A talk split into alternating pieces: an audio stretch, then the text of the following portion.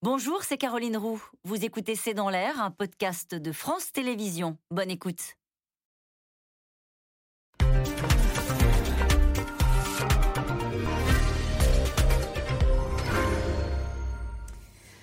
Bonsoir à toutes et à tous. Nous attendons vos questions SMS, Internet et réseaux sociaux pour alimenter notre discussion. Les messages d'alerte se multiplient. La propagation du variant Omicron est vertigineuse. En Grande-Bretagne, au Danemark où il s'est installé, c'est un mur de contamination avec des chiffres qui doublent tous les deux jours. Cet après-midi, Nouvelle douche froide, l'Agence européenne des maladies appelle à une action forte et rapide car la vaccination seule ne suffira pas, dit cette agence.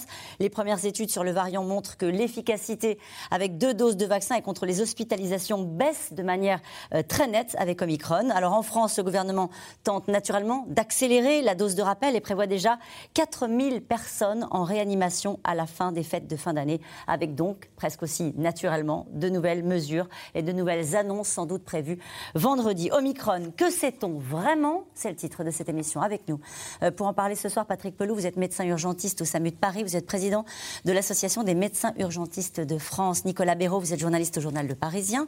Je cite votre article au Royaume-Uni, Danemark, comment le variant Omicron s'impose en Europe. Christine Rouziou, vous êtes professeure émérite de virologie à la faculté de médecine Necker. Je rappelle que vous êtes membre des académies de médecine et de pharmacie. Enfin, le professeur Bertrand Guidet, vous êtes chef du service de médecine intensive, réanimation à l'hôpital Saint-Antoine à Paris. Bonsoir à tous les quatre. Merci de participer à ce C'est dans l'air en direct. Je me tourne vers vous, Nicolas Béraud, parce que vous avez fait votre papier là-dessus sur. Euh, il y a peut-être une chose qu'on sait de Micron, c'est que la contagion est vertigineuse, je le disais à l'instant, et qu'on on voit ce qui se passe en Grande-Bretagne, au Danemark. On a une courbe, là, on va la montrer dans un instant. Euh, les chiffres sont fous. Oui, il se propage à très grande, très grande vitesse. Pardon. Le Royaume-Uni, là, ils sont à 10 000 cas euh, d'Omicron euh, confirmés au total. Euh, donc ça monte très vite. on voit juste je vous coupe, mais regardez, on voit juste la petite courbe d'Omicron à gauche avec les pointillés en rouge. C'est un mur hein, de contamination. Et on voit la comparaison avec Delta. Pardonnez-moi, je vous laisse reprendre. Non, je vous en prie. C'est vrai qu'il se propage extrêmement vite. vous l'avez dit, il y a un temps de doublement tous les deux jours. Donc il y a le nombre de cas, il double tous les deux jours. On ne sait pas encore exactement si c'est parce qu'il est intrinsèquement plus transmissible, de par notamment son profil de mutation, ou si c'est parce qu'il parvient à, euh, entre, guillemets, se faufiler plus facilement chez les personnes vaccinées, chez les personnes immunisées, donc autrement dit, à infecter des personnes qui étaient censées être protégées. C'est peut-être, voire sans doute, un mélange des deux. On ne sait pas encore euh, précisément pourquoi. Mais oui, euh, ça a commencé en Afrique du Sud. Là, on voit que ça commence en Europe, au Royaume-Uni, au Danemark les scientifiques, grosso modo, s'accordent à dire qu'il va être dominant dans les semaines qui viennent en Europe, dont en France. L'agence euh, européenne euh, dont vous parlez euh, dit que ce serait début janvier à peu près, mais d'ici février au plus tard pas au même moment selon les pays, mais très certainement, il va être majoritaire dans les semaines qui viennent. Patrick Pelou, c'est la panique en, Grande-Bretagne. Ça fait longtemps. Alors, il y a une panique politique, on en a parlé hier, hein, ici même, à propos de, de, ce que vit Boris Johnson, mais sur les cas et sur le nombre de contaminations il n'y a, pas pire dans une bataille que de paniquer, parce que là, l'armée est en déroute et on ne peut plus affronter le, problème. Euh, on est dans le scénario, un des scénarios les pires qui étaient évoqués. C'est-à-dire qu'en fait, il y a des mutations avec un, virus qui, a, qui s'est adapté, qui réussit peut-être, ça, ça serait dramatique, à déjouer le vaccin. On en parler. Donc, euh, et ça, on remonte sur cette sempiternelle question d'où vient ce virus? Ça, c'est, c'est moi, c'est ma, question. Hein, c'est ma question. Bon, euh, faut pas paniquer. Il faut qu'on ait un tour d'avance. Ce tour d'avance, c'est la vaccination. C'est-à-dire qu'on ne peut pas euh, paralyser notre pays avec 6 millions de personnes qui ne veulent pas se faire vacciner. Parce que d'un coup, ça va paralyser les hôpitaux, parce qu'on part en plus par rapport à la première vague d'il y a deux ans déjà pratiquement. Hein, on, part avec 20% de lits en moins à cause du manque de personnel. Donc ça, c'est intriqué dans la problématique. Ce qui fait que là, il ne faut pas avoir peur, mais il faut se préparer en effet. On sait qu'on va avoir une sixième vague et que cette sixième vague, ça sera au micron et ça sera en janvier-février. Et on va reparler de la façon dont ça se passe dans les services. En ce moment, c'est très compliqué. Si on reste sur la contamination, Christine Rosiou, et sur ce que l'on sait de ce, de ce variant et de ce virus, euh, le patron de l'OMS dit qu'il se propage à une vitesse jamais vue auparavant. On connaissait Delta, ça n'avait rien à voir avec ce qui se passe avec Omicron. On, on, est vraiment face à un virus euh, sarbecovirus, virus ARN. C'est bien, c'est bien le même virus? Ah, c'est le même virus. Euh, c'est bien un SARS-CoV-2. Mais il a une spicule qui est complètement différente. Euh, sur l'arbre phylogénétique, on a une nouvelle branche. Et c'est vraiment un virus émergent assez différent finalement des autres. Ce qu'il y a de très, de très gênant pour les scientifiques, euh, c'est de comprendre son origine, bien sûr, mais c'est de comprendre comment euh, autant de mutations euh, adaptent quand même le virus à cette transmission. Alors il y, a, il y a 32 mutations, il y a deux délétions, comme si la spicule était complètement reformée, parce qu'une mutation dans le génome, ça veut dire que la protéine va changer la, la, la forme de la spicule. Malgré tout, cette nouvelle spicule, qui est carrément nouvelle, est tout à fait capable plus facilement sur les cellules. Alors ça, c'est une vraie surprise pour les pour les. Mauvaise ou bonne surprise? Mauvaise surprise, ah, bien sûr. Mauvaise. surprise parce que euh, on avait imaginé, on sait que euh, la réplication des virus à ARN, ça fait des erreurs de copiage. Il y a de, il y a de la correction de la lecture, hein, euh, mais malgré tout, et des virus sous-variants, il y en a beaucoup, et il y a plein de mutations qui s'accumulent pour tous les virus, mais c'est ponctuel. Dans là, c'est carrément une branche qui, en plus, fait émerger déjà deux Omicron. Christine Ruzio, ça fait longtemps que vous venez ici pour commenter euh, cette crise du Covid. C'est le scénario catastrophe que vous nous avez décrit depuis le début, c'est-à-dire un virus qui aurait tellement muté qu'il nous échapperait. Eh vous m'en avez voulu même que je vous le dise aussi. Oui, c'est vrai. vous m'en avez C'était le cas. Mais, là, euh, la question qui se pose en plus avec Omicron, c'est son origine il est tellement différent que pourquoi il est si différent? Comment il a émergé? Alors, est-ce que parce qu'en Afrique du Sud, il y a beaucoup d'immunodéprimés avec les VIH Est-ce qu'il y a un passage par un animal? Est-ce qu'au contraire, c'est au Botswana où il n'y a pas beaucoup de séquençage, on ne l'a pas vu venir? Il est possible. En ça change pas de savoir d'où il vient? Ça change beaucoup de choses. Beaucoup, beaucoup, beaucoup. Beaucoup, beaucoup de choses. Ça veut dire qu'il peut y en avoir d'autres. Il faut dire les choses. Hein. Il peut y en avoir d'autres. Mm. Et ces capacités, cette plasticité à s'adapter à l'homme est quand même assez surprenante. on, en revient à la question qu'est-ce qui s'est passé en Chine au début hein? Oui, on, en a fait des émissions, puis on en fera peut-être d'autres là-dessus aussi. Bertrand Guidet sur la présence de Micron en France. Alors aujourd'hui, on dit qu'il y a quoi? 170 cas à peu près hein, identifiés. C'est très sous-estimé. Voilà, c'est la question que je voulais vous poser. Est-ce qu'on sait vraiment? Très, très, très. Non, non. Euh, donc, la vague, la cinquième vague que l'on vit actuellement, c'est du Delta. Euh, à 99%. Omicron, c'est complètement marginal. Donc effectivement, ça plaide pour euh, une campagne de, revaccination avec le rappel très active. Euh, ça, c'est sûr, parce que dans les, jours et les semaines qui viennent, ce sera encore le Delta. Il, est sûr que compte tenu des caractéristiques du virus, il va y avoir une, une transition et on va passer de l'ère du Delta à l'ère de l'Omicron. Très vite? Ben, écoutez, euh, euh, on a les données euh, anglaises. Dans, certains districts de Londres, c'est déjà le virus dominant. C'est déjà le virus. Alors c'est très hétérogène. Mais c'est incroyable la, vitesse de propagation de, ce nouveau variant. Effectivement, vous, parliez d'un doublement du nombre de, cas, donc c'est considérable. Donc en France, c'est complètement sous-estimé. Parce qu'on ne fait pas assez de tests, parce qu'on ne fait pas assez de séquençage parce qu'on n'a pas de moyens de savoir Alors, d'abord, je pense qu'objectivement, on a moins de cas qu'en que, euh, Angleterre. Euh, deuxièmement, euh, il y a un petit délai, c'est-à-dire qu'il y a des éléments d'alerte qui laissent à penser que c'est peut-être Omicron sur le profil de, réponse en test PCR. Et après, il faut faire du séquençage, donc il y a un petit délai pour avoir, la réponse. Mais, mais on est déjà à plusieurs milliers de cas en France, c'est sûr. Mm-hmm sur le séquençage, on, le fait toujours aussi peu ou on le fait davantage parce que justement on a cette menace de Micron beaucoup Juste vous dites Omicron ou Omicron parce qu'il faut qu'on se mette d'accord. Les, anglo-saxons disent Omicron. Euh, euh. ok, alors on va dire à la française, alors Omicron, allez-y. Euh, beaucoup, on séquence beaucoup plus qu'il y a un an, c'est incontestable. Par contre, on séquence beaucoup moins, notamment que le Royaume-Uni et le Danemark. Et comme par hasard, ce sont les deux pays dont on parle le plus aujourd'hui avec Omicron. Donc effectivement, le nombre de 170, c'était le dernier décompte arrivé hier, arrêté hier, pardon, ça va augmenter ce soir, demain soir, euh, etc. Évidemment, euh, on ne sait pas aujourd'hui, disons-le, combien il y a précisément de cas euh, d'Omicron en France. D'autant que, comme l'a dit le professeur Guidé, effectivement, en fait, quand on se fait tester, il y a en théorie le criblage. Le criblage, c'est quoi? C'est on va regarder s'il y a telle ou telle mutation, on va en, en cibler trois ou quatre, et ensuite, si jamais le profil correspond à l'Omicron, on dit qu'il y a une suspicion. Ensuite, s'il y a une suspicion, il faut le passer au séquençage.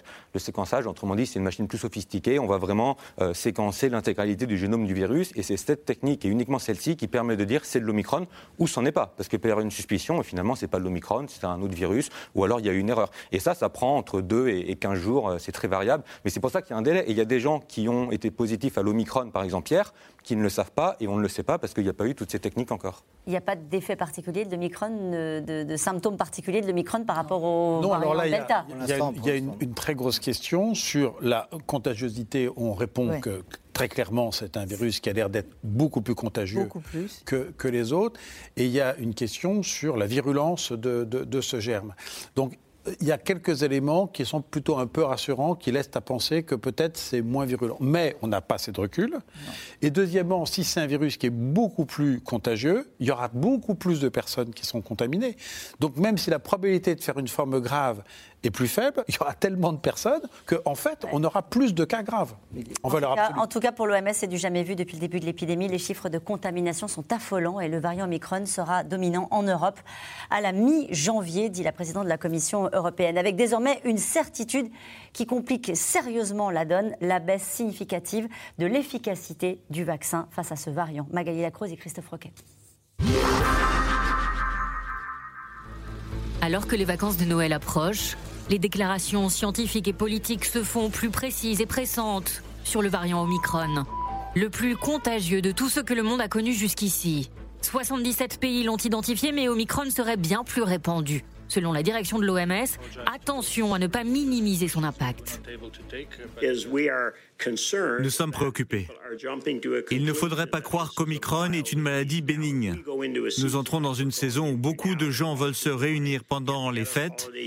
Et si nous avons un virus qui se transmet beaucoup plus vite et dont nous ne connaissons pas très bien l'évolution clinique, eh bien nous pourrions nous préparer à une situation très dangereuse. Omicron, c'est beaucoup d'incertitudes encore et une toute première étude effectuée en Afrique du Sud. Le vaccin Pfizer serait globalement moins efficace avec Omicron. Avec une double dose, il réduirait de 70% le risque d'hospitalisation. L'efficacité du vaccin est sensiblement réduite avec un nombre élevé de contaminations brèves chez les personnes vaccinées. Comme pour le variant Delta, le Royaume-Uni fait face à une explosion de cas d'Omicron. En avance, semble-t-il, sur le monde et bien devant l'Afrique du Sud. En Angleterre, les contaminations Omicron doublent tous les deux à trois jours, avec plus de 4700 cas. Et un premier décès enregistré ce lundi, le nouveau variant pourrait devenir majoritaire sous peu. Un rat de marée prévient un Boris Johnson sur un ton alarmiste. Let's do it. Let's get boosted now. Faites votre dose de rappel. Faites le rappel pour vous-même, vos amis, votre famille. Faites le rappel pour protéger l'emploi et la vie sociale de notre pays. Faites le rappel pour protéger les services de santé, notre liberté et notre vie. Faites le rappel maintenant. Merci beaucoup. Aux Pays-Bas, les écoles fermeront lundi prochain, une semaine avant les vacances de Noël. La fermeture des bars et restaurants à 17h et des magasins dits essentiels à 20h est prolongée jusqu'au 14 janvier. Il y a beaucoup de choses que nous ignorons sur Omicron. Nous en saurons plus dans les jours et les semaines à venir. Nous ne savons pas à quel point ce variant rend malade. Mais c'est suffisant pour nous inquiéter. Alors que peu à peu l'Europe se referme, sous la menace d'Omicron, en France le ton est encore un peu différent. Hier, en déplacement à Marseille dans un centre de vaccination, le Premier ministre écrit ce message rassurant On va y arriver, mais commence doucement à préparer les esprits. Euh, la vérité, c'est qu'on ne sait pas exactement encore quand euh, ce variant va se déployer. L'expérience nous conduit à dire qu'il faut nous y préparer parce que finalement les variants euh, euh, finissent toujours par, euh, par s'imposer, même si la circulation telle qu'on peut la mesurer aujourd'hui en France demeure faible. Mais notre devoir, c'est d'anticiper. Bon, d'anticiper et finalement sur la base de ce que l'on sait, et on ne sait pas tout. Autre regard, autre son de cloche ce matin dans les médias. Certains scientifiques s'inquiètent de la situation britannique, façon de dire, ça va nous arriver. On peut euh, tout à fait euh, observer ce qui se passe tout près de chez nous, Royaume-Uni, Danemark, et on sait que en général, on, observe la même chose en France dans les semaines qui viennent. Donc oui, aujourd'hui, on est inquiet vis-à-vis de ce, de ce variant qui apparaît extrêmement transmissible. Il y a encore des questions sur sa virulence, mais même s'il est un peu moins virulent, ce qu'on peut espérer, son gain en termes de transmissibilité va augmenter de façon très importante. En attendant Omicron, la cinquième vague Delta s'intensifie. Le porte-parole du gouvernement cet après-midi prévoit 4000 patients en réanimation pendant les fêtes. Un conseil de défense sanitaire aura lieu ce vendredi, prévient-il, avec sans doute de nouvelles décisions. Euh, juste pour faire suite à ce qu'on vient d'entendre dans le reportage, est-ce que ce qui nous attend, c'est ce qui est en train de se passer en Danemark et en Grande-Bretagne c'est possible qu'on ait euh, Omicron qui se propage aussi vite chez nous que, chez eux. En tout cas, on vient de le dire. Ce qui est quasiment certain, c'est que Omicron va devenir majoritaire, euh, comme il va l'être sans doute avant au Royaume-Uni au Danemark. Après, la grande question, et c'est toujours le cas à chaque vague, c'est on parle des cas positifs, parce qu'Omicron, à l'origine, ce sont des contaminations, c'est un virus, mais ensuite, c'est les formes graves. Et là, c'est encore, il y a encore beaucoup d'inconnus, parce que euh, ce, variant, on se rappelle, il a été identifié il y a trois semaines, quatre semaines à peine. en Afrique du Sud, pour l'instant, il n'y a pas de signal inquiétant quant à sa virulence. Il y a même des gens comme le docteur Fauci ou l'OMS qui disent qu'il est peut-être moins pathogène, donc peut-être qu'il fait moins de formes graves. Mais on attend là-dessus d'avoir des données de pays proches de chez nous et plus comparables à nous. Vous savez quoi, c'est le titre de cette émission. Que sait-on vraiment? Alors on va y aller. Est-il plus dangereux? Visiblement, on n'a pas de garantie qu'il soit plus dangereux, pas de certitude sur le fait qu'il soit plus dangereux. Non, alors après, dans une vision un peu finaliste, un, virus qui tue beaucoup, ben, il a du mal à se répandre parce qu'évidemment, euh, il tue. Donc, euh, euh, s'il veut être dominant, il a intérêt à être moins virulent que le, précédent. On peut essayer de se rassurer comme ça. On n'a pas de données scientifiques. mais on n'a pas, on, a objectivement pas assez de recul. C'est vrai que les données que l'on a, alors d'abord le système de, surveillance, en gros en Afrique du Sud, n'est pas du tout la même qualité que les systèmes de surveillance qu'on peut avoir. Clinique, virologique, c'est bien. Oui, euh, clinique. depuis c'est bien, mais les cliniques et santé publique, c'est pas. Alors, on va laisser finir Bertrand voilà. Donc voilà, et, donc. Euh, Ça a été fait sur une population jeune? Oui. Alors, oui, mais encore une fois, la population d'Afrique du Sud, elle est, elle est très particulière. Et, puis, euh, puis, il y a des îlots de pauvreté terribles. Et puis, il y a beaucoup de, beaucoup de sida. Il y a beaucoup. donc, on ne peut pas du tout extrapoler les données d'Afrique du Sud à, chez nous. Donc, ça veut dire qu'on n'en sait rien, quoi. Les premières informations que l'on a, ne semble pas montrer que ça, a un impact majeur sur l'hôpital et sur les services de réanimation. Mais c'est sous bénéfice d'inventaire, parce qu'il faudra vraiment voir, en particulier ce qui va se passer au Danemark et en Angleterre, parce qu'on sait qu'il y, a une inertie du système et qu'entre les contaminations et, les formes graves, il se passe en gros 15 jours. Donc euh, on, va voir effectivement dans les 15, premiers, 15 prochains jours si réellement euh, ça, augmente la pression sur le... Christine Rosio, est-ce qu'il est plus dangereux? Sur cette question-là, qui est la question que tout le monde se pose, parce qu'on a bien compris qu'il était plus contagieux. Euh, peut-il faire plus de formes graves? On a bien compris aussi, et je vais vous donner la parole, mais euh, que l'efficacité des vaccins euh, est mise en difficulté avec Omicron. Alors l'efficacité des vaccins est mise en difficulté parce que clairement la protéine a beaucoup changé et que du coup les anticorps produits par l'organisme reconnaissent moins bien ce virus. Cela dit, la troisième dose est vraiment plus efficace que deux doses. Et la troisième dose fait une vaccination qu'on dit complète, c'est-à-dire qu'on a un vrai boost, une vraie remontée de l'immunité qui va s'établir au cours du temps. Il faut vraiment bien expliquer que la mémoire immunitaire, ça prend deux mois, trois mois, quatre mois. Et, et là, avec la troisième dose, on va avoir une immunité qui va s'établir. Alors, Contre le virus Delta, on est vraiment bien protégé avec trois doses. On est un petit peu moins bien protégé avec trois doses contre le virus Omicron sur les premières études in vitro, c'est-à-dire sur nos cultures, notre virus mis en culture. Et donc extrapoler ce qu'on a vu dans nos cultures de virus à ce qu'on va avoir à l'hôpital, je trouve que c'est un petit peu difficile. Vous dites un petit peu moins, quand on regarde les chiffres, on a l'impression que c'est beaucoup moins. Non, on, est de, on descend de 60% à 40%. Ça a fait un risque d'infectiosité euh, correcte. Enfin... Alors, alors pourquoi euh, cette mise mise en garde aujourd'hui pour dire la vaccination seule ne suffira pas C'est l'Agence européenne des maladies. Pourquoi cette mise en garde? On a l'impression que du coup, on est piégé avec un vaccin qui ne permettrait pas d'arrêter euh, cette, épidémie de, variants. Sur les vaccins, il y a effectivement eu toutes les études le laboratoire. Il y a quand même eu, là, depuis cinq jours, les, les scientifiques du monde entier, on peut les saluer, ont travaillé à toute vitesse.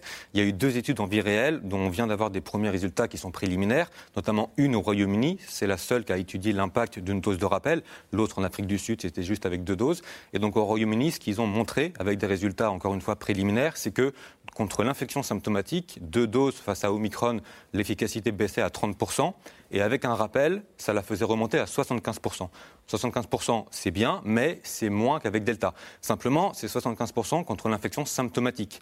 On peut penser, espérer, il est probable que contre les formes graves, ce soit plus que 75% avec un rappel. Comme l'étude a été menée sur un échantillon trop réduit, on n'a pas de données encore sur les formes graves. Mais on peut espérer que, et d'ailleurs on le voit depuis toujours, hein, que l'efficacité contre les formes graves soit supérieure, soit meilleure que celle contre euh, les infections symptomatiques. Et pour finir, pour euh, répondre précisément à votre question, pourquoi la vaccination ne suffit pas, en fait ça, ça fait six mois que les scientifiques, globalement, ils le disent, que la vaccination seule risque de, ne pas suffire, grosso modo, depuis que Delta est là. Parce qu'avec un variant très contagieux qui peut quand même infecter des personnes vaccinées, même si le risque est réduit, bah, il faut garder le masque, il faut continuer à faire attention, etc.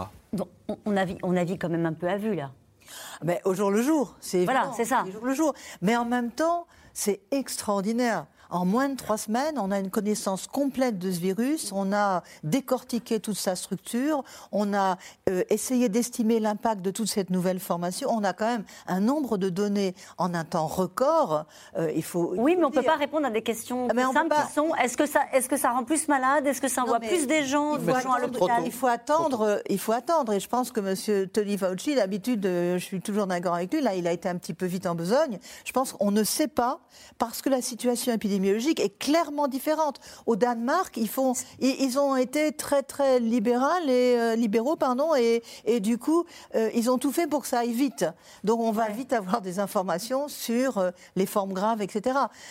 ça va venir différemment des différents pays et je suis d'accord avec Bertrand, c'est pas c'est pas l'Afrique du Sud qui peut nous plus nous renseigner. Mais admettez qu'il y a quelques jours, on a entendu des, des, des, commentaires disant que visiblement il était moins dangereux. Le docteur Tedros, le patron de l'OMS, a dit attention, il ne faut pas du tout prendre ce, euh, ce variant à la légère. Oui, mais euh, l'OMS dit des choses qui ne sont pas toujours justes. Ah Je rappelle que l'OMS a dit que deux vaccinations, deux doses, ça suffisait et que les pays du Nord devaient euh, donner leur troisième dose aux pays du Sud. C'est une vraie bêtise parce que la vaccination complète, comme pour l'hépatite B, comme pour d'autres vaccins en vaccinologie. On sait que l'établissement de la réponse mémoire, ça met un certain temps. Et là, on a, on a été pris par le temps. On, rapproche les deux doses. Mais c'est clair que la troisième dose est hyper nécessaire. Elle protégera davantage, y compris face à Omicron. Y compris plus on arriverait à 70%, ce qui n'est pas... Y compris plus longtemps. Contre l'infection symptomatique. Et y compris plus longtemps. Juste une autre information que j'ai vue en, préparant cette émission, et je voudrais vraiment la, la vérifier avec vous. Chez les enfants, les risques d'hospitalisation avec Omicron semblent accrus de 20%. Oui, on est en pleine épidémie chez les enfants épidémie Delta chez les enfants en ce moment. On est à 900, euh, un, un, un, un, enfant sur 100 est positif chaque semaine, un enfant de 6 à 10. D'accord. Voilà, donc c'est quand même, euh, c'est quand même euh, ben, assez difficile pour les parents. C'est pas forcément des infections symptomatiques, euh, très symptomatiques, mais c'est comme, le, comme les autres infections, c'est-à-dire qu'il y a beaucoup d'enfants, donc au bout d'un moment, il y, a, il y a un certain nombre qui sont. C'est pour ça qu'on passe à un risque d'hospitalisation avec Omicron accru de 20% voilà, oui, Attention, parce qu'en France, on n'en sait rien. Euh, Omicron, il n'est pas assez présent pour dire qu'il euh, y a un risque. Si aujourd'hui, il y a plus d'enfants hospitalisés, parce que c'est un fait. C'est un fait. oui, mais pas, ça n'a rien à voir avec Omicron. Non, c'est C'est les enfants qui ont été hospitalisés, enfin, positif il y a plusieurs semaines pour Delta. Au Omicron, les enfants, c'est un peu comme pour les formes graves pour les adultes. On va être prudent parce que euh, c'est vrai qu'en Afrique du Sud, il y a eu des données comme ça sur les enfants, mais on va attendre de voir pareil dans les pays plus proches de nous, d'avoir des données plus consolidées. On, peut quand même dire qu'aujourd'hui, il n'y a pas de signal laissant entendre pour l'instant qu'il serait plus grave. Euh, voilà, il faut quand même dire ça. On va voir comment ça se passe. Certains disent qu'il le sera peut-être moins. Pour l'instant, c'est quand même trop tôt pour le dire. Peut-être qu'il va l'être autant, mais il n'y a pas de signal disant qu'il est plus grave pour l'instant. Non, mais il y a c'est un problème d'expression des résultats. Euh, quand on s'exprime en pourcentage, on, ne parle pas de valeur absolue. C'est sûr que si vous dites 75%, c'est-à-dire 25% de gens qui ne sont pas protégés, si ça concerne 1000 personnes ou 100 000 eh personnes, Évidemment, donc c'est ça qui, nous préoccupe. C'est-à-dire que même si on garde une efficacité vaccinale et, euh, euh, pour 75%, il reste que 25% ne seront pas protégés. Et, que donc, si c'est 25% de 100 000 personnes, ben, ça fait beaucoup, beaucoup de monde. Ce qui valide effectivement le fait que le vaccin seul ne permettra pas de, de, de, réduire cette, cette, sixième vague. D'où euh, les, toutes les mesures qui, qui complémentaires qu'il faut absolument maintenir. Sixième vague, dites-vous? Mais oui, ah si c'est Omicron, ce sera sixième, cinquième vague. Donc en fait, c'est Dominique Costagliola que vous connaissez bien, qui est épidémiologiste. Elle dit de toute façon, on ne pourra pas différier la cinquième et la sixième. C'est-à-dire, en gros, on est, on est non, déjà dedans. Non, je dis sixième vague parce que ce ne sera pas le même virus. Mais, mais euh, il va y avoir un fondu enchaîné, malheureusement, parce voilà, y a d'hiver entre la cinquième et la sixième. Et, et, sans doute parce que ça va être mélangé aussi avec la grippe, si vous voulez tout compliquer. Elle est là, la grippe? La grippe est en train d'arriver. Elle arrive toujours trois semaines, un mois après la bronchiolite des enfants. Et actuellement, ce qui sature les hôpitaux, c'est surtout la bronchiolite des enfants et la pédopsychiatrie.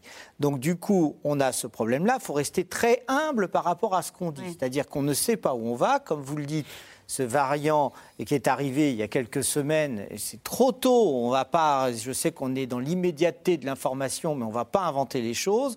Il y a des choses qui sont rassurantes quand on voit ce qui se passe en Afrique du Sud, c'est rassurant. Qu'est-ce qui va se passer en Europe? On n'en sait rien. C'est vrai que là, et c'est finalement intéressant de voir ce qui va se passer en Angleterre, parce que c'est quand même très proche de chez nous, donc on va voir ce qui se passe. La seule chose, c'est qu'il faut qu'on se prépare. Et se préparer, c'est avoir une réponse euh, médicale, hospitalière et organisationnelle. Et c'est ça qui compte. Oui, allez-y, vous levez la main. Il y a quand euh. même un point important, c'est que euh, sur l'Europe, euh, les politiques vaccinales ont été extrêmement différentes d'un pays à l'autre.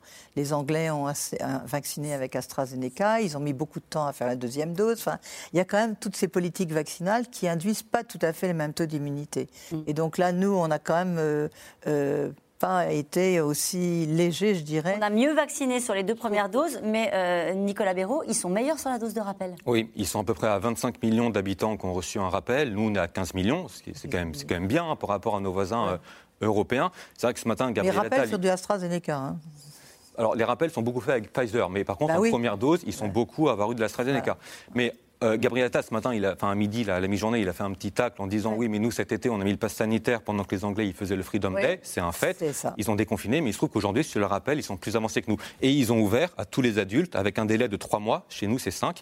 Ils ont ouvert à tous les adultes lundi avec trois mois de délai. Qu'est-ce que l'on sait de l'efficacité des vaccins face à Omicron? Quand on rentre dans le détail, le Moderna, le Pfizer, le AstraZeneca, est-ce qu'on a des données sur ces sujets-là? On ne sait pas. On ne sait pas. L'étude en vie réelle au Royaume-Uni dont je vous parlais, c'était du Pfizer en rappel. On n'a pas d'autres études en vie réelle avec d'autres vaccins pour l'instant. On a des études en laboratoire avec euh, du sérum post-vaccination Moderna ou post-vaccination Pfizer. C'est trop tôt, autrement dit, pour savoir quel vaccin est plus efficace. Peut-être qu'on peut en profiter pour clarifier les choses sur la demi-dose de rappel de Moderna, puisqu'il y a eu un peu de, de confusion. Est-ce que c'est efficace, la demi-dose de rappel de Moderna pour une troisième dose, ou est-ce qu'au final, on va changer les choses? Non, grosso modo, aujourd'hui, ce qui est prévu, c'est qu'effectivement, pour les rappels, et uniquement pour les rappels, Moderna, c'est une demi-dose. Ah. Les scientifiques considèrent que c'est aussi efficace une demi-dose de Moderna qu'une dose entière de Pfizer. Pourquoi? Parce qu'à la base, Moderna est plus dosé. Il est déjà plus dosé. Il est déjà plus dosé. Simplement, dans son avis qui a été rendu public lundi, le conseil scientifique, il, rappelle pour les fêtes, faites-vous tester, etc., aérer, etc. Et puis il y a une phrase qui n'est pas passée inaperçue, ça, ça, a surpris pas mal de monde. Ils, ils mettent, ils sont très prudents, c'est pas eux qui décident, mais ils mettent peut-être que pour Moderna, avec Omicron, il, faudra, il faudra passer à une dose entière pour les rappels. Bon, il n'y a aucune donnée pour ça. Il n'y a, a, pas de données, pour l'instant on n'en sait rien. Les scientifiques disent attendez, euh, il y a déjà des gens qui ont eu une demi-dose de Moderna du qui coup, commencent à confus se demander. Pour les gens qui ont eu une demi-dose de Moderna, c'est confus. comment voulez-vous vous y retrouver Il y a des injonctions contradictoires les téléspectateurs, mais même nous, aller y retrouver un, sens, c'est compliqué. Il faut juste, là, il faut se donner du temps. C'est difficile, mais la science, c'est du temps. Oui, mais je comprends l'empressement, mais c'est du temps. Mais même nous, on est angoissés. On ne sait pas comment il faut qu'on calibre le système de santé, comment on doit rouvrir des lits de réanimation, etc. Il y a un débat. Il faut un peu de temps. Un, certain nomps de personnes euh, disent ne pas vouloir de Moderna euh, est préféré du, Pfizer. Alors après, il y a le problème éventuellement des jeunes de moins de 30 ans, le, risque de myocardite qui a l'air d'être plus important. Mais c'est complètement marginal. Euh, il y, a un petit point de détail, c'est qu'avec un flacon de Moderna, on faisait 10 ou 11 vaccinations. Si c'est mi-dose, avec un flacon, vous en faites 22. Euh, et donc, euh, effectivement, en termes d'accessibilité de doses de vaccins, là, on multiplie par deux. donc, moi, le message, c'est faites votre injection de rappel, votre booster, et que vous le fassiez avec Pfizer ou Moderna, c'est bien, faites-le. C'est bien. Il y a quand même un message à passer, c'est ça n'est pas la peine de faire titrer vos anticorps. On ne sait absolument pas la ça valeur. Ça veut dire se faire titrer, ah. faire la prise de sang pour savoir si on est protégé. Une prise de sang, savoir si on a 10 000, 20 000, 100 000 ou 140 000. J'allais le faire. Il faut pas, le faire. C'est pas la peine. On n'a aucune idée d'interprétation de ce chiffre. Il y a une corrélation relativement modeste avec le taux d'anticorps neutralisants. Et l'immunité n'est pas uniquement avec les anticorps neutralisants. Il y a une immunité cellulaire, il y a une immunité au niveau du nez avec des globulines différentes. Donc, ne vous faites pas titrer vos anticorps. Vous dépensez de l'argent pour rien. Et personne ne sait interpréter les résultats. Les différents tests donnent différents résultats en plus. Alors, Donc, voilà. Pour la pédiatrie. Oui. C'est un peu particulier parce qu'il y a la question de il faut une dose ou deux doses. Il est préconisé que pour les enfants de 5 à 11 ans qui vont se faire vacciner, la campagne de vaccination va, va débuter, de faire un TROT, c'est-à-dire un, test à réponse rapide pour voir s'il y a des anticorps ou pas d'anticorps. Compte tenu de l'incidence de très importante du virus dans cette, dans cette population-là, il y a quand même, on estime peut-être 30% des, des, enfants qui oui, ont... mais c'est positif, négatif. C'est pas... C'est pas... Ah, non, non, voilà. non, non, c'est positif, négatif. Et si c'est positif, ce sera une seule dose. On parle des enfants. Quel peut avoir l'effet des vacances sur sur les, semaines qui viennent et sur la contamination avec l'arrivée de Micron ah, on... pense que ça va, ça va être bien. C'est bien les vacances, c'est moins bien les fêtes en famille? Oui, oui, mais les fêtes, c'est, enfin voilà, c'est pas toutes les vacances. Là, les enfants vont quand même être isolés de la classe pendant 15 jours. Non, non, il y a, je pense qu'il y aura un effet des vacances euh, réel, mais c'est vrai, il faut rappeler que les fêtes de Noël et du jour de l'an, il ne faut pas être 50 et à danser toute la nuit. Il ne faut pas faire la bamboche, comme euh, l'a dit euh, Martin Hirsch. ou la bamba. En tout cas, c'était un mot comme ça et on avait bien compris le message. La bamboche. Allez, le ministre de la Santé, en tout cas, lui, prévoit déjà 4000 personnes en réa à la fin euh, de ces fêtes de fin d'année. Le porte-parole du gouvernement, vous l'avez dit tout à l'heure, a annoncé déjà de nouvelles mesures à la fin de la semaine pour ralentir encore euh, l'épidémie. Au bout de la chaîne, les soignants rincés. Et c'est nouveau, désormais en colère face à des patients qui arrivent aux urgences non vaccinés, au pire avec de faux passes sanitaires. Lasto Gélabert, Aubry Perrault et David Lemarchand.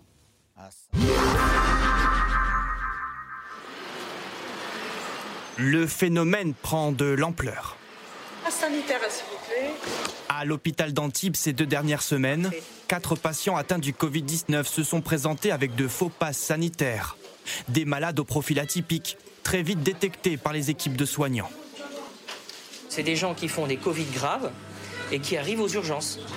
Et effectivement, nous, ce qui nous met le plus à l'oreille, c'est que des gens vaccinés avec un schéma vaccinal complet qui font des formes graves comme on a pu voir à 50 et 60 ans, et eh bien tout simplement, ça n'existe pas. Une fraude qui peut avoir des conséquences dramatiques.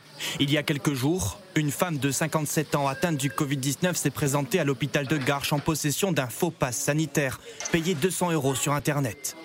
La mère de famille hôtesse d'accueil était terrorisée par le vaccin. Pour conserver son pass et son travail, elle assure aux soignants avoir reçu deux doses, alors que non. Elle décède peu de temps après. Si elle n'avait pas menti, ce médecin assure qu'elle aurait pu être sauvée compte tenu de son âge et compte tenu de la sévérité et de la rapidité de l'aggravation de son état, on aurait euh, bien évidemment administré ces anticorps euh, monoclonaux neutralisants. Selon la sécurité sociale, 36 000 faux passes sanitaires circulent actuellement en France. Une pratique très répandue, dangereuse, qui renforce la colère des soignants, déjà confrontés à des patients non vaccinés. Au service de soins critiques de l'hôpital de Nancy, depuis un mois, les malades sont de retour. Bon, Cyril, aujourd'hui, on en a combien dans le service? Eh ben, On en a quatre. Euh, deux nouveaux, deux entrées d'hier. À chaque tournée matinale, l'équipe médicale fait le même constat. Vous sentez comment là par rapport à hier? Un peu mieux? Bon, il y a des gens malades euh, chez vous? Ouais. Votre fils aussi? Vous n'êtes pas vacciné Personne dans la famille? Ici, 70% des admis n'ont reçu aucune dose. Parmi eux, cet homme de 66 ans, sportif en bonne santé, désormais sous assistance respiratoire. comment ça va? Vous toussez beaucoup? Par intermittent. Pour la médecin, ce passage aurait pu et dû être évité. Cet ingénieur n'avait reçu aucune dose par manque de temps selon lui. Récemment, il aurait pris rendez-vous pour être vacciné avant d'être contaminé. Oh ben, j'ai un regret à 24 heures près, quoi. C'est ça qui est ballot. C'est un peu de négligence, surtout. Ouais. D'avoir trop confiance en ma santé. Dans une chambre à côté, un homme sans antécédent enchaîne son 23e jour de coma. Chez lui, personne n'était vacciné. Bientôt un an après l'arrivée du vaccin, cette infirmière est à la fois lassée et en colère. C'est très frustrant parce qu'on a beaucoup de possibilités, on a des soins gratuits. Euh, la France est quand même bien faite sur ce point. il y a des personnes qui sont opposants et euh, c'est vrai que beaucoup de personnes pensent que le Covid n'existe pas, alors que ben voilà, on a les images, nous on le vit tous les jours. C'est très frustrant et euh, et ça devient lourd à force de, voir des situations pareilles. Même si 76% de la population française est complètement vaccinée, certains professionnels de santé jugent la situation très inquiétante. Dans le journal Nice Matin, un collectif de et appelle à rendre la vaccination obligatoire pour les adultes. Lorsqu'une urgence sanitaire fait peser pendant des mois des risques majeurs sur la santé de tous les citoyens d'un pays, il est de la responsabilité de ses dirigeants de tout mettre en œuvre pour la protéger. D'autres pays ont déjà franchi le pas, comme en Autriche, où la vaccination sera rendue obligatoire le 1er février prochain. En Allemagne, cette mesure devrait être examinée par le Parlement pour une entrée en vigueur en février ou en mars. Bertrand Guidet, vous en avez dans les services des gens qui ne sont pas vaccinés, qui regrettent? Alors, on, en a. J'ai même les données pour l'ensemble des réanimations de l'assistance publique. Donc, en gros, c'est 70% euh, des malades admis sont non vaccinés. Donc quand on regarde la couverture vaccinale en France, il y a une surreprésentation majeure des malades non vaccinés. Et parmi les malades vaccinés, il y en a un bon 50% qui sont immunodéprimés, donc avec une mauvaise réponse vaccinale. Donc plusieurs messages. Le premier message, c'est que si vous êtes dans l'entourage d'une personne mm. immunodéprimée qui ne va pas bien répondre à la vaccination, s'il vous plaît, vaccinez-vous. Nous, on a perdu des malades avec l'ensemble de la famille non vaccinée. La personne, effectivement, transplantée d'organes, en l'occurrence, c'était quelqu'un qui avait une grève de foie, vacciné, trois doses. Les autres pas vaccinés. et, donc, pas de bonne réponse au, vaccin. L'entourage familial qui clairement l'a contaminé, euh, euh, euh, non vacciné, et la personne qui se retrouve en réanimation avec une forme grave. Donc, pour répondre à votre question, l'état des chiffres actuellement, c'est 70% des malades admis récemment, cinquième vague, en réanimation à l'assistance publique sont non vaccinés. Parmi les 30% vaccinés, c'est au moins 50% qui sont immunodéprimés. Et puis, il y a des personnes âgées qui sont à distance de leur deuxième dose, ce qui valide l'injection de rappel. Et puisque vous avez des chiffres très précis, parmi les personnes non vaccinées, quel est le profil euh, des personnes Est-ce que ce sont toujours des personnes âgées, à risque, comme on dit, ou est-ce qu'on a des personnes plus jeunes? Non, non, non, c'est souvent, euh, je dirais, 50, 65 ans, 70 ans. Des gens qui sont en assez bonne forme. Euh, voir des gens qui sont sportifs, etc., qui disent Moi, je suis en pleine forme, je ne vais pas l'attraper, et si je l'attrape, je ne ferai pas une forme grave. Euh, c'est assez étonnant. Et, puis après, donc moi, j'ai eu des couples. On a eu un couple, l'homme et la femme, tous les deux non vaccinés, tous les deux en réanimation. J'ai eu Mais ils vous disent quoi après? Alors ça dépend des malades. Il y a des malades, alors il y a des malades qui décèdent et ils ne nous disent pas grand-chose, cela. Ça je me doute. Euh, il y a des malades qui une espèce de déni de ce qui s'est passé. Dire, je m'en suis sorti, donc maintenant au moins je suis immunisé, bon, euh, après avoir passé plusieurs jours en, réanimation. Et il y en a quelques-uns qui font un monde honorable, qui disent oui, j'ai été bête, euh, j'aurais vraiment dû me faire vacciner parce que ce que je viens de vivre, c'est quand même terrible et, je le souhaite à personne. Et, vraiment, je regrette de ne pas avoir été vacciné. Mm. Et ce qui est intéressant, parmi les non-vaccinés, il y a vraiment toutes les couches de la société. Il y a des gens qui n'ont ah pas, qui sont ah pas vaccinés. Euh, parce qu'ils sont dans la précarité, parce que c'est difficile d'avoir accès à Internet, prendre des rendez-vous, etc. Puis il y a des gens extrêmement élaborés qui vous expliquent euh, euh, pourquoi ils ne sont pas vaccinés avec des arguments qui ne sont absolument pas, pas recevables. Qu'est-ce que vous leur dites? Ben, ils, sont, euh, ils sont dans le service, donc c'est difficile quand quelqu'un est en, grande détresse respiratoire, en plus de le disputer en disant voilà. Est-ce que c'est le cas? On a vu dans le reportage, et c'est peut-être ça aussi qui est nouveau, je vais vous donner la parole, mais je reste un petit peu avec vous, Bertrand Guidet, parce que vous les avez dans les services de réanimation. Euh, on a vu cette infirmière qui était en colère parce qu'ils sont éreintés, euh, les soignants. Est-ce que vous avez des infirmières, des ah soignants qui, à un moment donné, disent écoutez, vous êtes gentils, alors évidemment qu'ils les soignent, mais vous n'êtes pas vaccinés, et du coup, ça, rend le soin plus compliqué. Alors, on a vraiment des infirmières exceptionnelles en réanimation. Vraiment. Euh, donc, c'est l'occasion de, les remercier pour euh, le travail extraordinaire qu'elles font, l'organisation, le changement de planning, etc. Mais c'est vrai que souvent, les malades non vaccinés, en plus, sont pas très faciles, un peu exigeants. Et donc là, la coupe est pleine. Et moi, j'ai entendu des infirmières, des bonnes infirmières, vraiment euh, mm. des bonnes professionnelles, recadrer des malades en leur disant ça va peut-être aller comme ça. Et, ça, c'est tout à fait récent. il, y a, un phénomène de, de, ras-le-bol euh, euh, et, c'est compliqué. Et donc, euh, alors après, on essaye de faire des groupes de parole, d'avoir une, une, psychologue, une éthicienne qui fait des maraudes dans les services pour pouvoir parler avec les soignants, pour essayer d'apaiser les choses. Je crois que c'est. parce que vous sentez monter la colère. Ah oui, ah, ah, oui, oui, oui. Patrick Pelot. Eh oui, c'est insupportable quand d'un coup nous, au niveau de la régulation, donc en, amont de la réanimation, vous posez votre, vos questions et vous dites est-ce que vous êtes vacciné? Non, je ne veux pas être vacciné, etc. Ils n'arrivent pas à parler, donc on sait qu'ils sont potentiellement graves, donc il faut aller les chercher. Et ça nous est arrivé de voir des gens qui nous disent mais vous êtes là pour ça. Ils nous parlent comme à des chiens. Enfin non, ils parlent peut-être mieux à des chiens d'ailleurs. vous êtes là pour euh, ça, soignez-moi. Soignez-moi, on est là pour ça, puis vous allez me sauver. C'est votre, votre boulot. Dans ces cas-là, vous dites rien? Non, non, parce que nous, on fait notre job et on le fait le mieux possible. Et en effet, les, infirmières, moi je salue les infirmières, les, infirmières, les IAD qui sont avec nous au, SAMU, c'est extrêmement difficile d'un coup d'avoir des malades graves et, vous vous dites, s'ils avaient été vaccinés, on n'en serait pas là. Et, là, ce qu'il faut voir, moi c'est ça qui, qui, qui qui me met vraiment en colère, c'est que juste on va se poser la question de, dans quelques semaines de reconfiner, de se poser des questions sur le système de santé. Là, euh, Martin Hirsch a été au, niveau de l'assistance publique de, dégainer une prime de 2000 euros euh, pour faire revenir travailler le personnel en, fin d'année.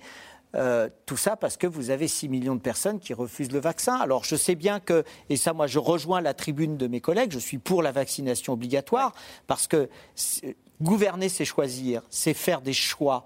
Or là, il s'agit de sauver des vies et sauver des gens.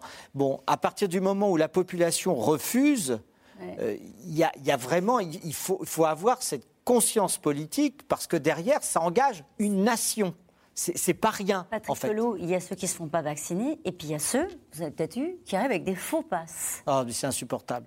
Euh, et, qui prennent des risques pour leur vie. Des faux passes, et, je vous le dis, ou des fois ce sont des médecins qui font les faux passes.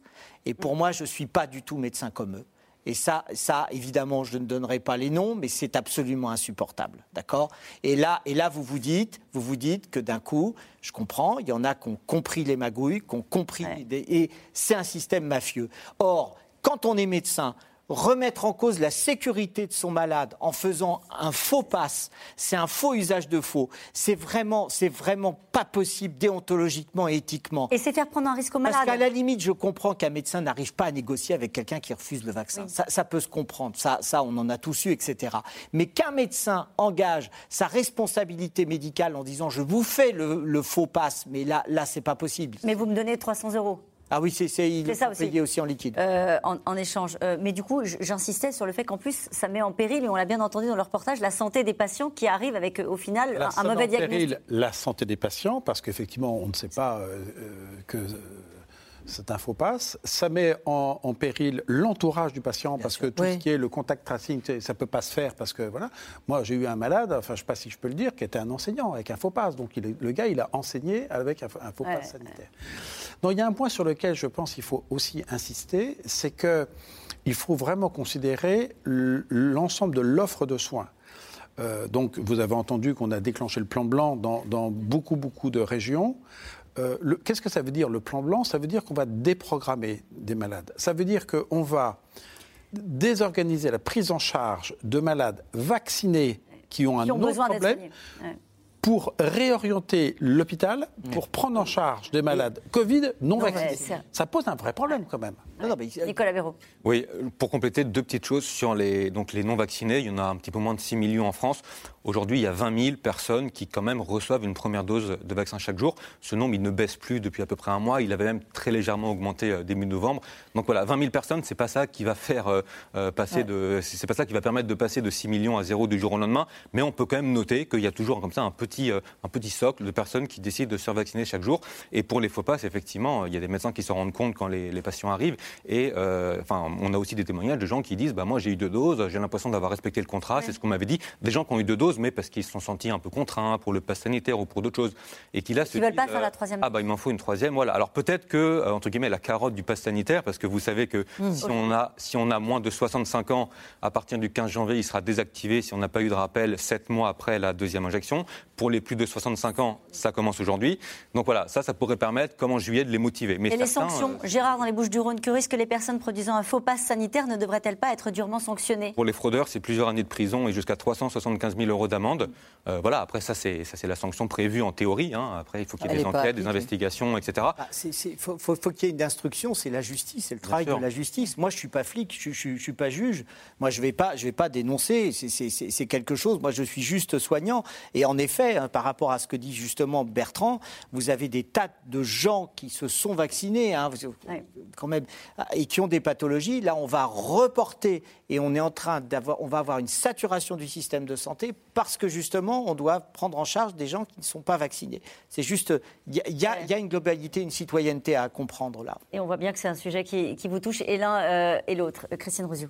Je pense qu'en plus, pour revenir au, au virus euh, Omicron, euh, le risque d'infection du personnel hospitalier est non nul. Ah bah bien, sûr, hein Donc euh, il faut vraiment accélérer la troisième dose euh, chez tout le personnel hospitalier en prenant en compte les trois mois, quatre mois. Il faut, faut, aller plus vite que ça, plus vite que la musique. Ça pour moi, c'est une évidence, quelle que soit les tranches d'âge. Ça c'est la première chose. Et la deuxième chose, il faut bien faire prendre conscience que le virus va circuler dans les hôpitaux. Et là, ça c'est voilà, c'est et les EHPAD. Et dans les EHPAD. Alors moi j'ai des signes de, assez positifs. Là, euh, euh, je suis en contact euh, via le groupe SOS dont je m'occupe pour un certain nombre de choses dans le groupe Solidarité en tant que présidente d'association. Et, là, j'ai encore eu un appel hier des EHPAD. Ils ont des infections à Omicron toutes asymptomatiques, mais ils sont tous à troisième Ils sont tous à la troisième dose. Quand vous entendez Bertrand Guidet, le ministre de la Santé, dire qu'il y aura 4000 personnes en réel à la fin des fêtes de fin d'année, 4000 euh, personnes en réa, euh, avec l'idée que cette fois-ci, on ne pourra pas monter le nombre de lits de réa comme on l'a fait lors de la euh, première vague et des toutes premières Pour vous donner un ordre d'idée, actuellement, moi, 50% du service, c'est des malades Covid. 50%. 50 déjà. en France, on a alors après, on peut discuter des chiffres. Autour de 5000 lits de réanimation. Donc si on est à 4000, ça veut dire que 80% des lits de réanimation sont occupés par les malades Covid. Mais il y, a plein d'autres malades à admettre en réanimation. On peut avoir une Donc on ne voit pas comment ça peut tenir. Non, ça tient pas. on voit pas comment ça peut tenir. Eh bien, euh, avec Omicron. Donc, ça tient pas. Donc ça pose des questions de faire de la réanimation dans des conditions dégradées. Euh, avec des locaux pas adaptés, du matériel et surtout du personnel euh, pas formé à la réanimation. Donc, euh, si ça n'est pas possible, ça renvoie aux questions que je pose depuis des mois de la priorisation d'accès à, à, la réanimation. Donc, sur quels critères on va dire tel ou tel malade, on va la mettre en priorité euh, euh, en réanimation. Et ça va reposer la question de la fermeture, des mesures de restriction et du confinement. On va en parler dans un instant parce que face. Oui, deux petites choses que je voudrais dire. Il y a une vraie question sur le, les enfants des personnels contaminés en janvier avec des fermetures supplémentaires parce que les, les, infirmières qui sont des mamans ne pourront pas euh, venir travailler. Ça, c'est une, une vraie question.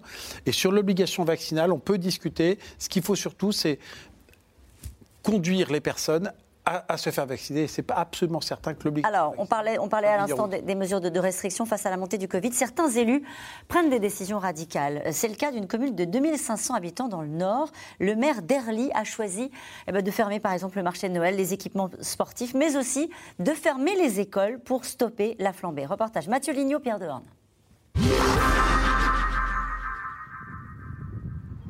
225 élèves sans école toute la semaine dernière à Erly, dans le nord près de Lille, porte close en maternelle et primaire. Face à l'augmentation de cas de Covid chez les enfants, le maire a décidé de fermer l'établissement scolaire. Alors, complète. Chaque mot écrit les syllabes. Alors, balai. Alors pour les parents, retour de l'école à la maison. Anne Fèvre est assistante maternelle. En plus de la garde de jeunes enfants, s'ajoutent ses deux fils, en CP et CM1. Comme un parfum des derniers confinements, en pire. Un tout rouge. Colère. Red. Yes. C'est très difficile. C'est très compliqué de devoir euh, sur la journée. Autant pendant le confinement, je pouvais sur la journée du coup étaler les devoirs. Autant là, euh, je peux pas. Autant là, euh, c'est sur le temps de la sieste, donc c'est une heure et demie, deux heures maxi. Et le reste du temps, c'est, bah, il n'y a pas d'école. On t'a dit de pas regarder. Donc c'est une perte. pour moi, c'est une perte d'enseignement pour les pour les enfants. Quatre classes sur neuf étaient déjà fermées. Les parents ont été prévenus de l'arrêt des cours par mail et par cette vidéo du maire publiée sur Facebook. Croyez-moi, je ne pensais pas un jour devoir prendre une telle décision et je la prends à contre-coeur. Un combat contre le Covid depuis la mairie. Pour Bernard Debert, les élus locaux comme lui sont parfois oubliés par l'État dans cette période de crise. On a tous des solutions euh, locales. On a tous des particularités euh, dans nos territoires euh, et on sait très vite les adapter dans nos communes. Hommes, femmes, maires de terrain, dans nos petites communes, on doit être présent, on, on a des pouvoirs, on a des responsabilités, à nous de les prendre. Une décision radicale et locale contre l'épidémie. Ici à Erly, le maire et les 2500 habitants ont en tête le cluster de l'EHPAD en février dernier. Le virus a emporté ici 17 résidents. C'est une sculpture du souvenir, de la mémoire des résidents qui nous ont quittés. Un hommage pour un épisode particulièrement éprouvant, selon les équipes de la maison de retraite. Ça a été une période traumatique pour, pour nous tous, qui euh, restera marquée euh, dans chacun dans nos existences. Euh, c'est même ancré en fait. Euh, c'est ancré. Euh, c'est aussi ce moment où on a dépassé nos limites. on est allé au-delà de, notre ordinaire. Depuis, la vie a repris. Et les sourires aussi. Toujours les gestes barrières, mais les résidents, comme partout, commencent à en avoir marre du Covid et de ses variants à répétition. N'avoir pas de contact avec nos enfants et tout ça, c'est pas marrant du tout. Moi, j'habite à Fisquet dans le Midi, bah, euh, on se demande s'il arrivera à venir à Noël. C'est tous des trucs comme ça, quoi. On n'arrive pas à se projeter. Plusieurs fois, on a dit, bon, maintenant, c'est la dernière fois. Euh, le président de la République l'avait dit lors de sa dernière intervention. Maintenant, on est tranquille. Et ne voit-il pas, excusez-moi du terme, qu'un nouveau virus qu'on ne connaît pas encore entièrement sur sa tête. Pour le moment, aucune restriction de visite à l'EHPAD pour les fêtes. Du côté de l'école, les élèves d'Erly ont été testés. L'établissement scolaire a pu rouvrir. Patrick Polo, il a raison, le monsieur qu'on entendait. Vlatipak, ça recommence. Vlatipak, ça recommence. mais, non, mais c'est terrible parce que on a l'impression qu'on en a pour quelques années. on, est, on, est, là pour, pour, être ensemble. Nous, nous, nous, sommes soignants, on est là pour, euh, pour euh, éviter euh, la mort, mais, mais on, peut éviter ça que globalement. C'est pour ça qu'il faut réinsister. Je sais que ça fait deux ans qu'on le dit, mais il faut les gestes barrières. Moi, je, suis, je, je, pense qu'il faut fêter Noël dignement, il faut s'amuser, il faut voir ses proches, mais il faut les voir avec les gestes barrières, en aérant bien avec le masque. les salles, le masque, le, gel, faire éventuellement. On a la chance, on a une chance incroyable en France. Si vous êtes vacciné, les tests sont gratuits. Profitez-en. Il faut se faire tester le jour même, la veille? Le, jour même, la, veille, avant, avant 24 heures, avant 48 heures maximum. Et comme ça, vous pouvez passer les fêtes parce qu'il ne faut pas, les, les, personnes qu'on vient de voir dans, les EHPAD, elles veulent voir leurs petits-enfants, leur famille, parce qu'on est un peuple de famille. Et, et c'est ça, et c'est de vivre ensemble. Et il ne faut pas bloquer la société, si vous voulez, en, par. Euh, il faut qu'on ait du temps là pour analyser ce qui va se passer avec Omicron et savoir comment ça va, ça va, ça va devenir. Christine Rosier voulait dire non. Il faudrait tester les enfants. Vraiment, les enfants, avant de partir, avant de voir les grands-parents, avant d'aller dans les EHPAD, il faut vraiment. Même avec les autotests Avec ou alors... un, autotest, test antigénique, euh, ils crachent dans des pots, enfin, tout Tester les enfants, le message est passé. Il y a une autre option, c'est de prendre des mesures de restriction. Cette question, le gouvernement a-t-il peur de prendre des mesures d'urgence pour les fêtes? Bah, en tout cas, le contexte est particulier. Il y a les fêtes. Bon, ça, c'est commun à tous les pays. Et puis, nous, il y a aussi une élection présidentielle dans quatre mois. C'est un contexte politique ah, qu'on ne peut pas, euh, qu'on ne peut pas euh, mettre de côté, qui est forcément présent dans la tête des dirigeants politiques. Euh, en plus, alors, si on revient aux fêtes, depuis plusieurs semaines, le, le, gouvernement dit on va accélérer les rappels. voilà, ça ce qu'on fait, absolument. On va vous donner des consignes de prudence pour Noël. Et puis, ça ira. On pourra passer les fêtes avec tout ça. Entre temps, il y a eu Omicron. Et c'est vrai que là, ce midi, quand Gabriel Attal dit qu'il y aura probablement on verra, mais probablement des nouvelles mesures à la fin de la semaine. Il a cité trois éléments. Petit 1, accélérer, accélérer la campagne de rappel. Bon, maintenant qu'on a ouvert à tous, à part réduire le délai, on ne voit pas trop euh, ce qui pourrait être fait d'autre. Ce qui est une option aussi C'est une option. Euh, lundi, le ministère de la Santé disait, euh, quand on lui demandait est-ce qu'on pourrait passer de 5 à 3 mois entre ah, deux doses et le rappel, parce que l'Agence européenne des médicaments dit qu'on peut, que c'est sûr, qu'il n'y a pas de souci. Les, Britanniques l'ont fait. Le ministère de la Santé répondait on va l'examiner, on verra. C'est pas exclu, mais pour l'instant, c'est pas du tout euh, prévu. Donc il y avait ça accélérer la, accélérer la campagne de rappel, on verra. On fait déjà un nombre record ah. aujourd'hui de, de rappels. Renforcer les mesures aux frontières. Est-ce que par exemple les Européens vaccinés devront avoir un test pour venir en France, comme c'est le cas pour les vaccinés qui viennent d'ailleurs dans le monde.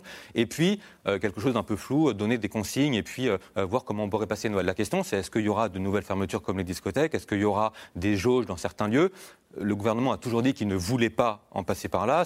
Gabriel Attal redisait c'est notre stratégie, on ne veut pas en dévier. Mais dans le contexte actuel, on ne peut pas exclure qu'il y ait des mesures un petit peu plus fortes que uniquement accélérer les rappels. Annoncé dès vendredi, c'est-à-dire en prévision des fêtes de Noël et des rassemblements familiaux. Il n'y aura pas de reconfinement a priori, on va être clair, mais il pourrait y avoir de nouvelles, euh, soit des jauges, soit peut-être d'autres lieux que les discothèques qui seraient fermés. C'est pas ce que souhaite faire le gouvernement, mais peut-être qu'il va y être contraint. Il y a des projections sur le nombre de contaminations avec Omicron en France, comme il y en, a eu, par exemple, euh, au Danemark, on en parlait tout à l'heure Oui, en France, pas encore. Au, Danemark, au Royaume-Uni, il y a des projections au Royaume-Uni qui vont jusqu'à plusieurs centaines de milliers de cas d'Omicron par jour. Ce sont des projections, hein, pas des prédictions. Toujours pareil, elles sont faites, entre guillemets, pour être démenties parce qu'on va agir. Mais en France, on n'a pas encore de modélisation sur Omicron. Il y a des modèles mathématiques qui sont en train de circuler, mais, mais c'est vraiment entre le modèle mathématique et la réalité. C'est-à-dire que là, Bien sûr, on pourrait bâtir des hypothèses catastrophiques, mais je pense que ça sert à rien, surtout qu'on a un peuple qui a quand même une, appétence pour la peur. Donc ça sert à rien de, de, leur faire encore plus peur. Moi, je pense qu'il faut se donner un délai de 15 jours pour voir comment ça va évoluer. Regardez ce qui se passe en Angleterre, notamment sur la gravité, et adapter. On aura, je sais que ça va pas être facile, mais euh, il faudra qu'au moment des fêtes de fin d'année, qu'en fait, on prévoit le tissu hospitalier pour justement deux choses. Un, ne pas déprogrammer et continuer à soigner tous les malades, parce qu'il n'y a pas de raison qu'il y ait une maladie qui l'emporte sur l'autre. Donc ça veut dire soigner tous les malades et pas refaire ce qu'on a fait il y a deux ans. Ça, c'est le premièrement. Et deuxièmement, augmenter le capacitaire, notamment sur les de réanimation. Mais ça, ça c'est un vœu pieux parce que. On a déjà commencé à augmenter la capacité d'accueil de, réa ou est-ce que là, on n'en est pas encore là? Non Non, il y, a des, il y a des extensions ou des requalifications de lits en, en, lits euh, de réanimation plus lourdes. Mais euh, euh, ce qu'il faut bien comprendre, c'est que si on augmente le, la capacité, on, réduit la qualité des soins, parce qu'on travaille dans des conditions dégradées. Et donc l'exercice a, a, ses limites, surtout dans cette période de crise hospitalière. Et nous revenons maintenant à vos questions. Une question de Chantal apparaît. Quels sont les symptômes du variant Omicron, Omicron Peut-on euh, être infecté sans le savoir avec un rhume ou de la fatigue? A priori, c'est pareil que, que pareil. D'accord. Mais par contre, on ne sait pas dans quelle proportion, euh, quelle est la proportion de personnes qui sont asymptomatiques, symptomatiques ou avec des symptômes de type grippe. Ça, la, répartition des symptômes plus ou moins forts n'est pas encore connue. Ça ne va pas être simple parce que vous allez, on va avoir le mélange à la fois du delta, de l'omicron qui arrive et de la grippe. Donc, euh, et puis ils vont tous avoir à peu près les mêmes symptômes, qui sont les symptômes. Donc il va falloir tester, séquencer. Il va falloir tester, séquencer. Il y a une information, c'est que la période d'incubation a l'air d'être beaucoup plus courte. Deux jours. Voilà. Et donc. Et delta, c'est combien? Plutôt 4, 4 jours. D'accord. Hmm. Donc une euh, positivité plus précoce. Et c'est mieux ou c'est pas bien? Ah bah non, c'est pas bien. Ça veut dire que c'est contaminant très, ça veut dire que ça Va très, très, tôt. Ça, va très très vite. Euh, ne serait-il pas judicieux de laisser le variant Omicron se répandre puisqu'il semble plus infectieux mais moins virulent? Bah, ça, ça, il va se répandre. Donc, euh, Non, non, ce serait très dangereux. ce serait très dangereux parce que, comme ça a été dit à plusieurs reprises par le professeur Guidet, si on a, s'il est très contagieux, qui se propage très vite, on aura beaucoup plus, beaucoup plus de cas. Et même s'il est un petit peu moins virulent, c'est mathématique, on aura plus de formes graves. Ce qu'il faudrait, un épidémiologiste me résumait la chose avant-hier, il faudrait qu'il soit, s'il est plus, s'il se propage plus vite, il faudrait qu'il soit beaucoup, beaucoup, beaucoup, beaucoup moins virulent pour que euh, ce soit pareil. Mm. Une question de Gérard dans les Alpes-Maritimes. Les spots du gouvernement disent tous vaccinés, tous protégés. Est-ce bien la vérité?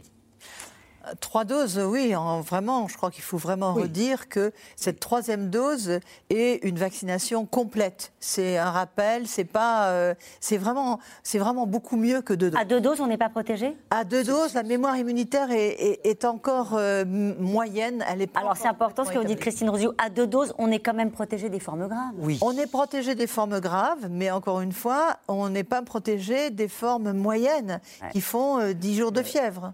Et 10 jours de fièvre, euh, manquer 10 jours de fièvre, c'est manquer son travail euh, pendant 10 jours, c'est fatigant, la fatigue persiste, c'est pas anodin. Donc euh, je pense que tout le monde doit aller à la troisième dose, quel que soit l'âge. Non, non, mais ça, ça c'est sûr, il faut la troisième dose, ça c'est sûr. Mais il y a une vraie différence, nous, ce qu'on voit en urgence, il y a une vraie différence entre ceux qui ont leur vaccin et ceux qui ne l'ont pas.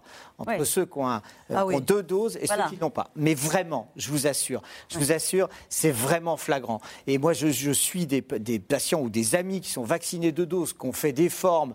S'ils n'avaient pas été vaccinés, je suis sûr qu'ils seraient en réanimation avec un J'en suis sûr et certain. Donc d'un coup, le vaccin, le vaccin protège. Il n'y a, a, pas à THJVC. Je sais que les antivax disent, ah, vous voyez, vous nous avez bien eu. Avec le vaccin, en fait, ça ne protège pas. Non, c'est faux. C'est faux. Le vaccin protège sur les formes graves. Sinon, on serait déjà débordé. Vous voyez, c'est mathématique et c'est épidémiologique. Si, si ça ne protège pas, on serait déjà Certains arrivent quand même avec deux doses à l'hospitalisation, mais ils ne terminent pas en réa. C'est ce que disait Bertrand, ce sont des patients qui sont immunodéprimés ou qui ont des cancers et qui sont déjà ou à distance, Et âgés à distance de la deuxième Voilà. D'accord. Euh, pourquoi les pays européens ne s'accordent-ils pas sur la période à respecter entre chaque rappel? Bah parce que rien ne les y oblige. C'est vrai que si on fait un point un peu rapide, le Royaume-Uni, trois mois, la Grèce, trois mois, l'Italie, comme la France, cinq mois, le Danemark, depuis tout récemment, quatre mois et demi, d'autres sont restés à six mois. Oui, il y a de quoi, il parle un peu son latin. Euh, déjà, la question, vous savez, de la distance entre les deux premières doses, il y avait déjà des différences. Hein. Absolument. Euh, la France, au début, c'était trois mois, ça a été passé, euh, trois semaines, pardon, ça a, été passé, ça a été passé à six, ça a été réduit à trois pendant l'été. Le Royaume-Uni, dès le départ, avait laissé beaucoup plus longtemps. Il n'y a pas de règle uniforme, il n'y a rien qui les y oblige. Y compris sur l'obligation vaccinale aussi, on voit bien que c'est un débat européen. C'est un débat partout, il n'y a pas les mêmes réponses, simplement le délai. Donc, comme on l'a dit, l'Agence européenne de médicaments, elle recommande six mois, mais elle dit que trois mois, dans le contexte actuel, c'est sûr, c'est efficace et on peut le faire. Donc c'est pour ça que peut-être de plus en plus de pays vont s'y mettre quand on regarde la, courbe de décroissance des anticorps, il n'y a pas de rupture d'un seul coup. Donc on va mettre le curseur à un moment donné, on peut le mettre à 4 mois, à 5 mois, à 6 mois. Donc c'est sûr qu'il y a une décroissance au cours du temps et que si effectivement on a affaire à une circulation euh, virale, on a tendance à, rapprocher les doses de manière à... mais alors, si on rapproche les doses à 3 mois, euh, est-ce qu'on connaît l'efficacité de la troisième dose? Est-ce que est-ce qu'on sait si dans trois mois, il ne faut pas faire un quatrième Alors, ah. C'est un autre débat sur des vaccins de deuxième génération. Je pense que s'il y avait une quatrième dose à faire, Probablement faudrait-il le faire avec des nouveaux vaccins, mais c'est un autre débat. Ah, c'est un autre débat. Et puis il est possible qu'on en reparle hein, de, ce sujet-là et qu'on se revoie. Euh, puisque le vaccin n'empêche pas la transmission, pourquoi continuer avec le pass sanitaire? Établissons les tests dans les lieux publics. Non, non, le, le, le pass sanitaire, c'est une motivation. C'est pour ça que ça a été fait. C'est une motivation de santé publique et c'est une sécurité.